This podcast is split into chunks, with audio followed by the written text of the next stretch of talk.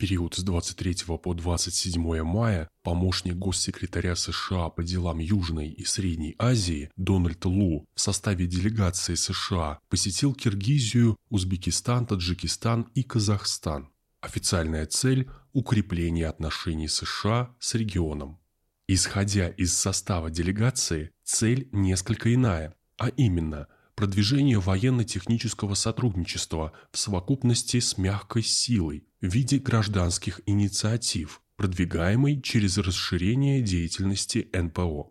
Основная часть делегации – члены запрещенного в России Американского агентства по международному развитию. Это уже вторая поездка высокопоставленных чиновников США по региону. Чем обычно заканчиваются инициативы продвижения гражданского общества? Можно увидеть по недавним январским событиям в Казахстане, многочисленным революциям в Киргизии, где различные неправительственные организации, спонсируемые Западом, сыграли немаловажную роль. В плане военного сотрудничества тоже не первые шаги. Вашингтон давно поставляет оружие в Казахстан, Узбекистан, Туркмению. Армии Казахстана и Узбекистана в части вооружения практически переведены на стандарт НАТО. В ходе посещений, учитывая обязательные встречи с представителями оборонных ведомств, может инициироваться возвращение американских военных баз, э, которые уже были в регионе. В период с 2000 по 2014 годы США смогли договориться с Узбекистаном и Киргизией о создании собственных баз на их территории, а также о развитии сотрудничества в области безопасности с Казахстаном, Таджикистаном и Туркменией на фоне начинавшейся в тот момент операции в Афганистане. Затем Вашингтон решил надавить на Узбекистан по вопросу андижанских событий. Это массовый расстрел протестующих в Узбекистане в городе Андижан с 12 по 13 мая 2005 года, что было крайне негативно воспринято последним, и база была закрыта. Практически то же самое произошло с авиабазой «Манас» в Киргизии. На тот период военные базы США выбили из региона, но Вашингтон не привык сдаваться. События 21 года возобновили интерес США к военному присутствию в регионе. Именно в Средней Азии пересекаются интересы ядерных держав – России, Китая, Пакистана, Индии. Здесь же Иран, продвигающий свои проекты в регионе. Внимание поддерживается наличием в Средней Азии углеводородов.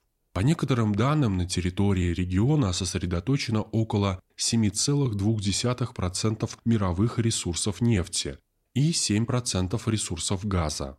С высокой степенью вероятности можно сделать прогноз о попытке США открыть второй фронт.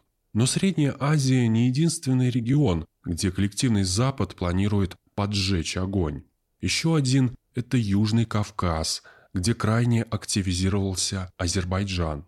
Если хоть в одной из этих точек удастся разжечь конфликт, он неизбежно приведет к отвлечению России части сил и средств для стабилизации ситуации. Другим фоном для посещения американской делегации служит разворачивающийся конфликт в горно-бадахшанской автономной области Таджикистана. Интерес к Таджикистану не случайен. Страна граничит с мятежным Афганистаном, через ее территорию проходят многочисленные каналы наркотрафика, от которых ранее Вашингтон получал хорошие деньги. Ради возврата последних для затравки США готов выделить Таджикистану 60 миллионов долларов на обеспечение безопасности, в том числе через поставку разведывательных беспилотников «Пума». Полученные громадные теневые доходы США может пустить на продвижение в кавычках демократии в регионе, подпитывают предположения о наркоинтересах США в Таджикистане сведения о новом после США в республике, Марке Помершайме. Биографические сведения о коем говорят о его принадлежности к западному разведывательному сообществу. Есть вероятность, что Помершайм и вовсе главный по опиатам в этом регионе. Принимая к сведению, что попытки разжечь огонь в регионе уже были и неоднократно, что Вашингтон интересует деньги от продажи наркотиков, урана и нефти, Подпитку перехода вооруженных сил республик с советского образца на стандарты НАТО с высокой степенью вероятности можно утверждать об активизации деятельности США в регионе. На республику, показавшую наибольшую подверженность влиянию и выражающую максимальные показатели протестных антиправительственных настроений, будут сосредоточены все имеющиеся в наличии силы и средства в том числе переброшенные из соседних стран региона. Обстановка усложняется тем, что нестабильность региона нужна не только США. Замечено активное продвижение в регионе Великобритании и Турции. У перечисленных стран свои интересы, объединенные единой линией, имперскими амбициями. Этому противостоят позиции России и Китая, для которых важна стабильность Средней Азии.